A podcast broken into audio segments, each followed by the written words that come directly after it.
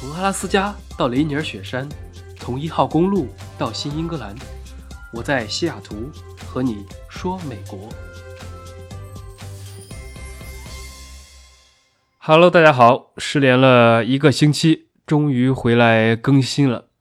上周出去休假了一周，是去了美国的黄石国家公园，深入体验了一把，非常的美和壮观。也过了几天。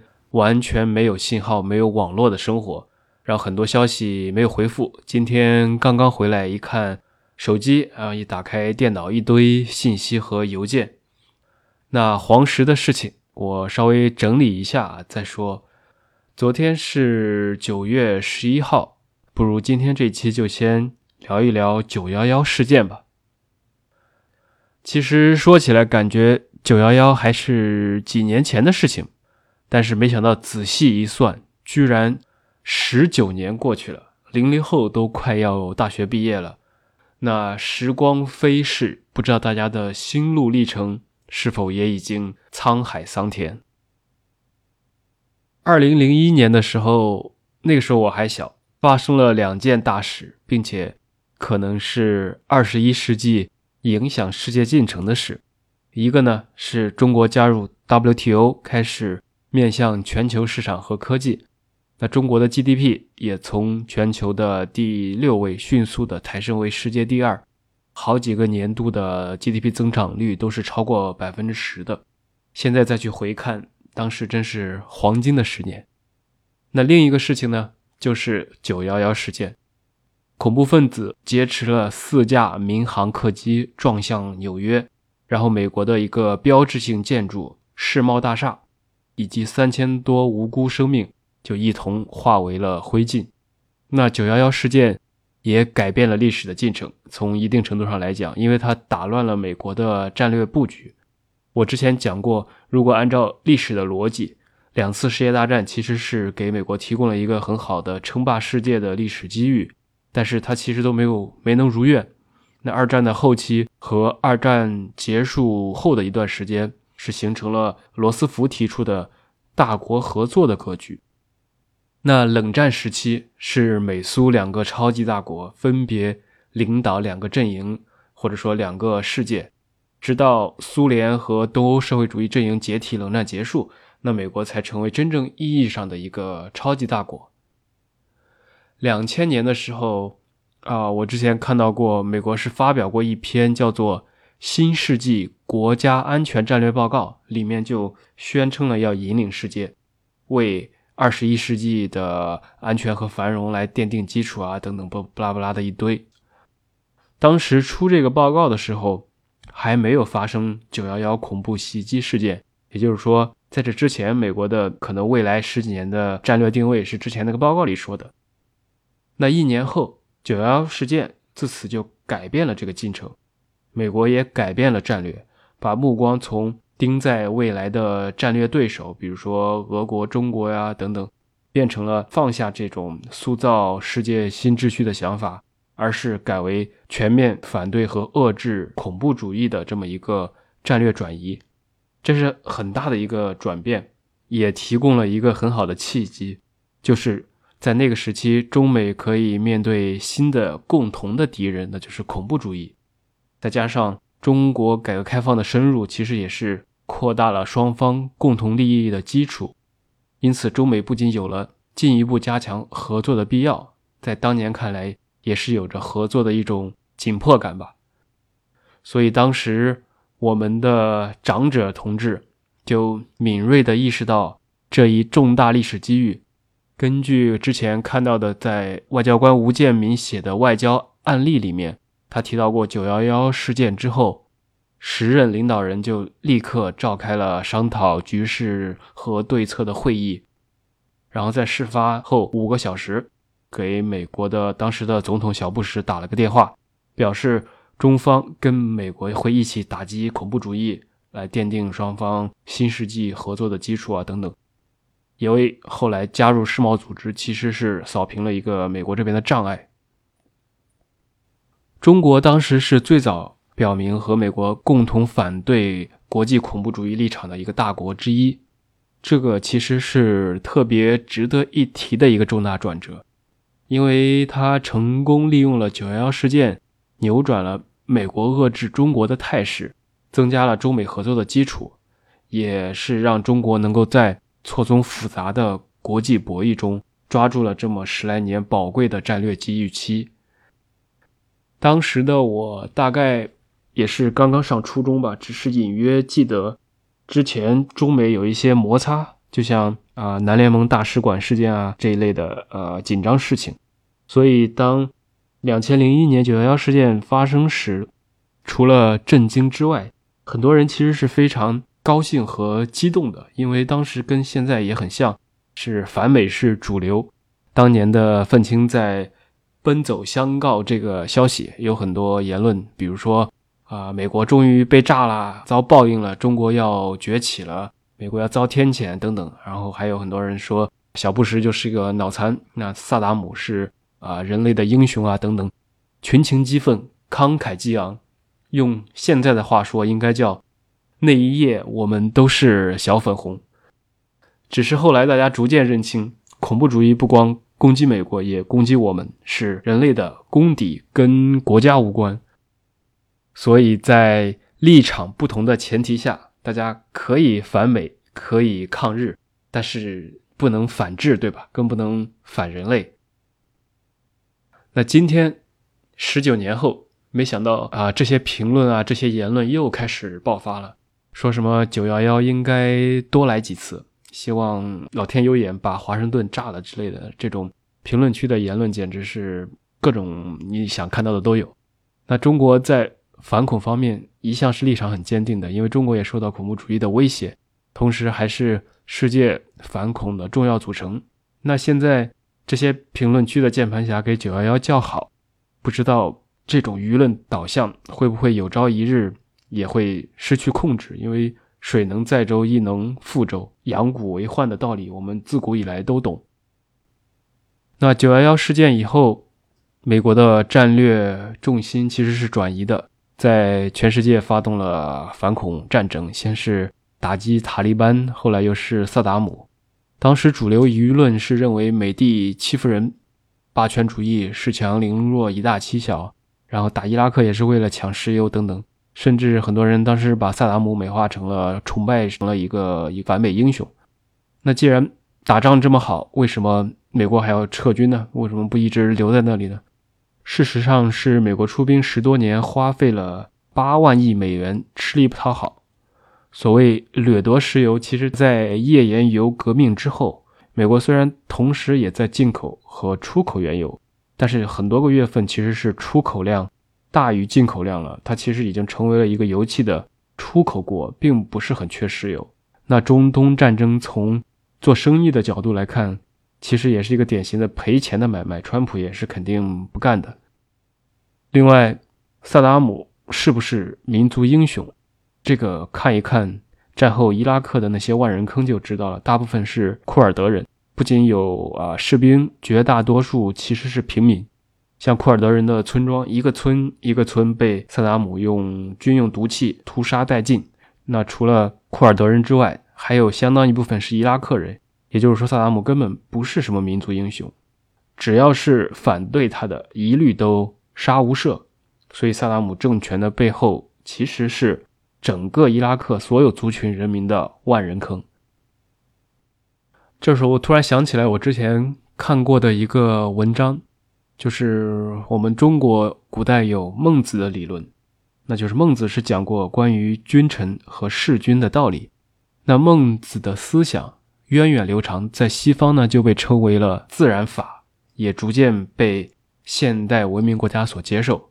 像二战之后的啊纽伦堡大审判，是确立了人权高于主权的这么一个国际秩序的基本原则。什么意思？就是纳粹官员不得以主权和执法为名来脱罪。也就是说。比如像大家看过这个啊《复仇者联盟》电影，像灭霸的理论，为了让这个地球过得更好，那么打个响指来消灭一半人，留一半人，这样大家就过得更好了。这种想法可能效果上是可行的，但是从国际秩序的准则上来讲，那就是违背伦理的。种族灭绝是属于反人类罪的。所以萨达姆不是被战败直接枪毙的，而是交给了伊拉克当地人，按照普通法组成的法庭，有陪审团，有律师，也有被告来申辩的机会。他被判死刑的罪名是种族灭绝和反人类。那罪证之一就是他下令指示，呃，伊军在一九八八年使用化学武器。对村庄发动了袭击，在一天之内造成了超过五千人的死亡，这个可以说是人证物证俱全，是一个毋庸置疑的事情。那萨达姆时期的伊拉克，大家如果去看这个数据的话，可以看到，第一次海湾战争之后，其实整个国家经济崩盘，民生困苦。那零三年萨达姆被灭了之后呢，战后的重建一直到现在。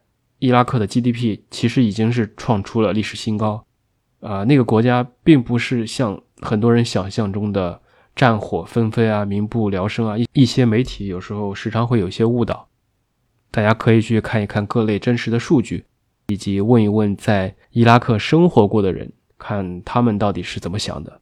还有，现在连伊拉克足球都拿亚洲杯的冠军了，事实上是萨达姆死了，经济恢复了。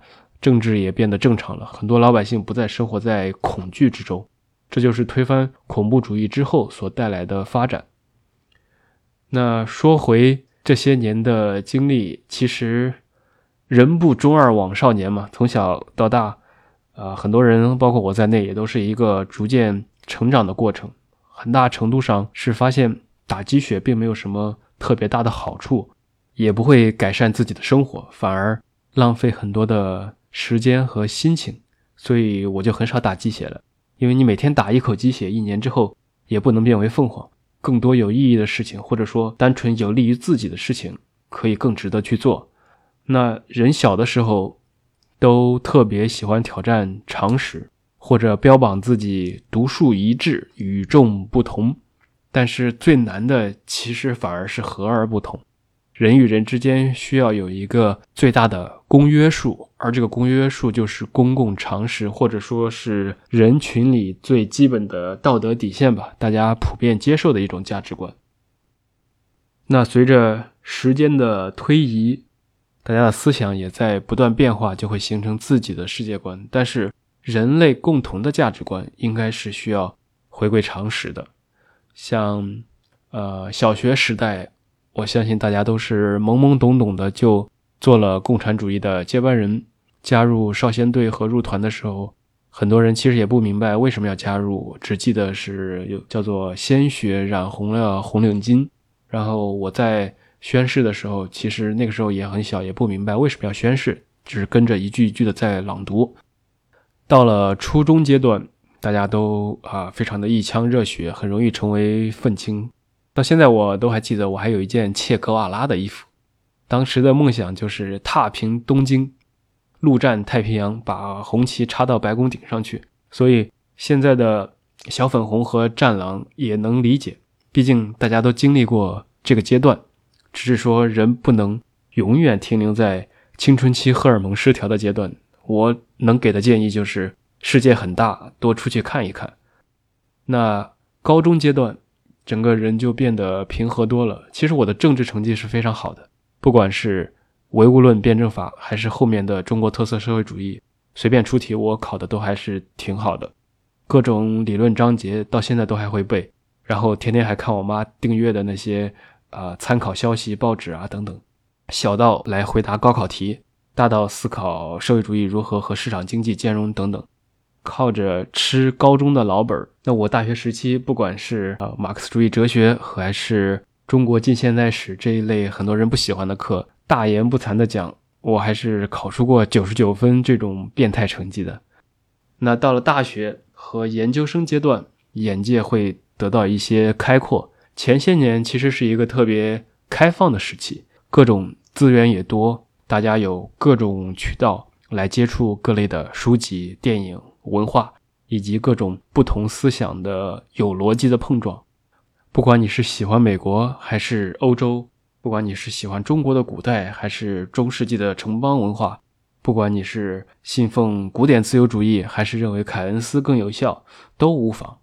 我虽然现在是在互联网行业，但是其实还是有一个经济学的学位，所以我当时也非常喜欢哈耶克的理论。但是这并不影响我按照美林时钟来调整自己的资产配置。人都是在从左往右，然后从右往左这么一个动态平衡之中。左倾和右倾在不同的年龄阶段，在不同的所处的时间空间内，其实都是非常正常。但是，只有接触的群体更多，你才能是一个独立思考的个体。再后来呢，我就是到了美国来生活，接触了很多普通的美国人，不管国家层面如何，很多老百姓还是很淳朴的，尤其是美国的一些小城市里。美国除了那些个特别大的城市，大家耳熟能详的这些大城市之外，其实很多地方，如果从中国大城市过来再去看，感觉美国都跟农村一样。但是正是这些村里的人，大家面对面认识不认识的时候，其实都会打个招呼。有时候车库门忘了关呐，啊有段时间我甚至从来也不锁门，都是直接关上就走了，也没丢过东西。然后美国人相对是比较傻的，比如说大家的。包裹、快递都是直接丢在门口的，也没有人去偷。很多约定俗成的东西，你不遵守的话，悄悄占个便宜，没人知道。但是很多人也会自觉的遵守，这也是为什么不管谁来当总统，区别不是很大的一个原因。我大学的时候，一个老师经常讲，叫做“制度会影响人的行为，从而决定经济绩效”，还是很有道理的。还有很多留学生刚来时肯定有一些体验，像学校里面啊，当地有很多不少的老大爷啊、大妈什么的会和学生会一起组织新生的接机啊、提供邻住啊等等。然后周末会邀请很多新来的留学生去吃饭，或者免费开设一些英语课程啊、聊天啊什么的。还有逢年过节，有时候邀请到家里去做客等等。不知道他们在图什么。普通老百姓其实是比较单纯和友好的。当然，你尽量不要去危险的地方，因为哪里都有好人和坏人。所以这么十几年过去，这个时候再回过头来看九幺幺，才能更加深刻的体会到，这是一场充满罪恶的恐怖行为。不管九幺幺是发生在美国，还是日本，还是地球的任何地方，都是罪恶的。我对美国政府有非常多的不满，大家经常骂川普和骂拜登，然后美国老百姓更是骂政府跟玩的一样。你可以天天拿你个人的账号去艾特川普，从早喷到晚都 OK。那媒体也是，CNN 就是一天到晚在骂共和党，在骂川普，然后到处讽刺他，包括各种丑化的海报啊、文字啊都很常见。那 Fox 可能就相对于偏共和党一点。都是在互相的攻击、互相的揭短，这个都是很正常的事情。但是对于普通老百姓，以及不管是在中国的美国企业，还是在美国的中国企业，那就是另外一个概念了。政府是政府，国家是国家，领导人是领导人。就像小区和物业的关系，只有你才是你自己的业主。说了这么多，我是只想说，不管。立场如何都不要与人性为敌。在当前舆论的大环境下，其实只要你尝试在互联网表达观点，那么就一定会有那么一群人蹲着等着批判你来，或者来扣帽子。他们不是讨厌你，而是讨厌你和他们不一样，更是讨厌你说出他们不同意的观点却被很多人点赞。所以越是这样。越是不要躲着，最好的方式就是永远不要把话语权轻易的交出去，不然就没人愿意再说话了。最后，用一首刻在犹太人屠杀纪念碑上的文字，相信很多人也听过，来结束今天的这一期吧。起初，纳粹抓了共产党人的时候，我沉默了，因为我不是共产党人。当他们。关了犹太人的时候，我没有说话，因为我不是犹太人。当他们抓工会成员的时候，我没有抗议，因为我不是工会成员。当他们抓天主教徒的时候，我还是沉默了，因为我不是天主教徒。最后，当他们奔向我而来时，就再也没有人站起来为我说话了。好了，这就是本期的节目啰啰嗦嗦，感谢大家的收听。然后明后天我准备再多更一期，我们就周末再见。